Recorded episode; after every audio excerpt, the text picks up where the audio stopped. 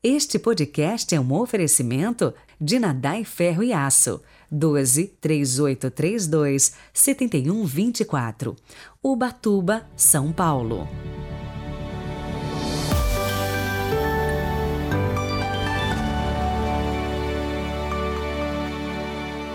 Sábado, 2 de abril de 2022, a cor litúrgica continua sendo roxo, tempo da quaresma.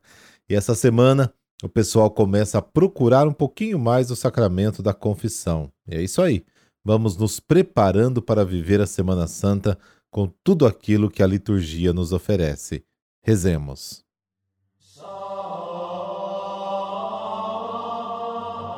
Pelo sinal da Santa Cruz, livrai-nos Deus, nosso Senhor, dos nossos inimigos. Ó Deus, na vossa misericórdia, dirigi os nossos corações pois sem vosso auxílio não vos podemos agradar. Amém.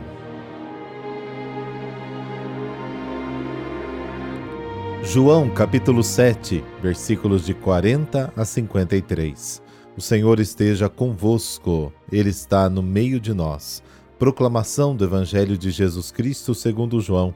Glória a vós, Senhor. Naquele tempo, ao ouvirem as palavras de Jesus, Algumas pessoas da multidão diziam: Este é verdadeiramente o profeta. Outros diziam: Ele é o Messias. Mas alguns objetavam: Porventura o Messias virá da Galiléia? Não diz a Escritura que o Messias será da descendência de Davi e virá de Belém, povoado de onde era Davi? Assim houve divisão no meio do povo por causa de Jesus. Alguns queriam prendê-lo, mas ninguém pôs a mão nele. Então os guardas do templo voltaram para os sumos sacerdotes e os fariseus, e estes lhe perguntaram: Por que não o trouxestes? Os guardas responderam: Ninguém jamais falou como este homem. Então os fariseus disseram-lhes: Também vós vos deixastes enganar? Por acaso algum dos chefes ou dos fariseus acreditou nele? Mas essa gente que não conhece a lei é maldita. Nicodemos, porém, um dos fariseus, aquele que se tinha encontrado com Jesus anteriormente, disse: Será que a nossa lei julga alguém antes de o ouvir e saber o que ele fez? Eles responderam: Também tu és Galileu, porventura? Vai estudar e verás que da Galileia não surge profeta. E cada um voltou para sua casa. Palavra da salvação. Glória a vós, Senhor. No capítulo 7, João observa que havia opiniões diferentes e muita confusão sobre Jesus entre o povo. Os parentes pensavam uma coisa, as pessoas pensavam diferente, alguns diziam ele é um profeta, outros diziam ele engana o povo, alguns o elogiavam, é um homem bom, outros o criticavam, ele não estudou, muitas opiniões. Cada um tinha os seus argumentos, tirados inclusive da Bíblia ou da tradição.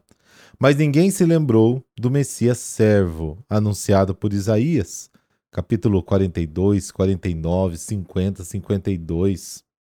Ainda hoje há muita discussão sobre religião, e todos encontram seus argumentos, muitas vezes, na Bíblia. Como no passado, também hoje, acontece muitas vezes que os pequenos são enganados pelo discurso dos grandes. A reação das pessoas sempre é muito diferente. Alguns dizem ele é o profeta, outro ele é o Messias, o Cristo. Outros insistem não pode ser porque o Messias virá de Belém e este vem da Galiléia. Essas ideias diferentes sobre o Messias produziam divisão e confronto. Anteriormente, diante das reações do povo a favor de Jesus, os fariseus haviam enviado guardas para prendê-lo. Mas os guardas voltaram ao quartel sem Jesus e ficaram impressionados ao ouvi-lo falar tão bem. Nunca ninguém falou como este homem. Os fariseus reagem imediatamente. Talvez vocês também se deixaram enganar.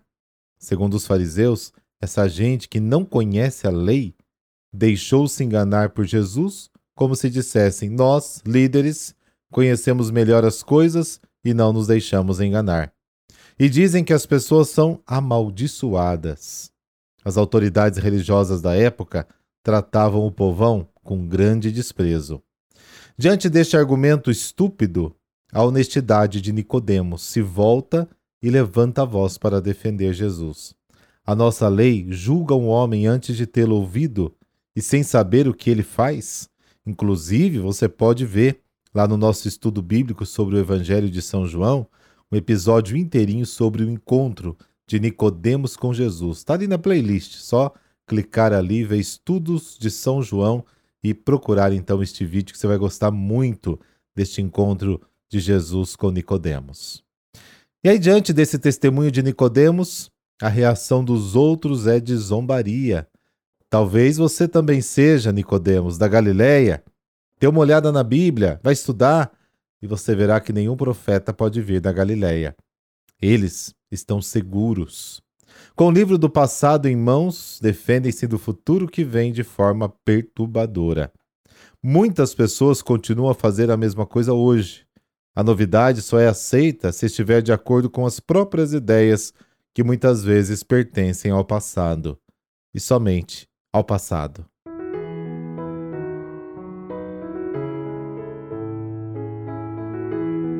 E hoje a igreja celebra São Francisco de Paula. No dia 27 de março de 1416, nasceu numa família de lavradores o um menino que recebeu o nome de Francisco, em homenagem ao pobrezinho de Assis. Sua família, muito religiosa, foi o berço de uma esplendorosa vocação. Aos 11 anos, Francisco foi viver no convento dos franciscanos.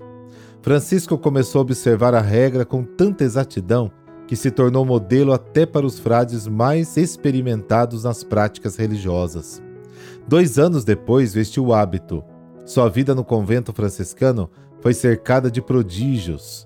Encarregado da cozinha, Francisco colocou os alimentos na panela e esta sobre o carvão, esquecendo-se contudo de acendê-lo. Foi depois para a igreja rezar e entrou em êxtase, esquecendo-se da hora. Quando alguém que passara pela cozinha e vira o fogo apagado, chamou-o perguntando se a refeição estava pronta. Francisco então respondeu que sim. E chegando à cozinha, encontrou o fogo aceso e os alimentos devidamente cozidos. Algum tempo depois, o nosso jovem teve de retornar para a família porque estava com uma grave enfermidade nos olhos. Junto com seus pais, pediu para que São Francisco de Assis o ajudasse a ficar curado. Assim, aos 13 anos, curado de uma enfermidade, Francisco foi se dedicar à oração contemplativa e à penitência nas montanhas da região. Viveu por cinco anos alimentando-se de ervas silvestres e água, dormindo no chão, tendo como travesseiro uma pedra. Fundou primeiro um mosteiro e, com isso, consolidou sua nova ordem religiosa, que deu o nome de Irmãos Mínimos. Seu lema era Quaresma Perpétua o que significava a observância do rigor da penitência, do jejum, da oração contemplativa durante o ano todo, seguida da caridade aos mais necessitados e a todos que recorressem a eles. Francisco passava as noites em prece. Seu hábito era de um tecido grosseiro que ele portava de dia e de noite. Seu rosto, sempre tranquilo e ameno, parecia não se ressentir das austeridades que praticava, nem dos efeitos da idade, porque era cheio, sereno e rosado. Sua fama de possuir dons de cura, prodígios e profecia chegaram ao Vaticano, e o Papa Paulo II resolveu mandar um comissário pessoalmente averiguar se as informações estavam corretas. Sabiamente, o comissário papal constatou-se que Francisco de Paula era portador de todos esses dons. Depois o Papa mandou que Francisco de Paula fosse à França, porque o rei Luís XI estava muito doente e desejava se preparar para a morte ao lado do famoso monge. A conversão do rei foi extraordinária. Antes de morrer, restabeleceu a paz com a Inglaterra e com a Espanha e nomeou Francisco de Paula diretor espiritual do seu filho, o futuro Carlos VIII, rei da França. Ele morreu aos 91 anos de idade. A fama de sua santidade só fez aumentar, tanto que 12 anos depois, em 1519, o Papa Leão X autorizou o culto de São Francisco de Paula, cuja festa litúrgica ocorre no dia de sua morte. Suas devoções particulares consistiam em cultuar o mistério da Santíssima Trindade, da Anunciação da Virgem, da Paixão de Nosso Senhor bem como os santíssimos nomes de Jesus e de Maria. Ó Deus, só vós sois santo e sem vós ninguém pode ser bom. Pela intercessão de São Francisco de Paula, dai-nos viver de tal modo que não sejamos despojados da vossa glória. Por nosso Senhor Jesus Cristo, vosso Filho, na unidade do Espírito Santo. Amém. Por intercessão de São Francisco de Paula, dessa bênção de Deus Todo-Poderoso, Pai, Filho, Espírito Santo. Amém. Bom sábado, fique na paz.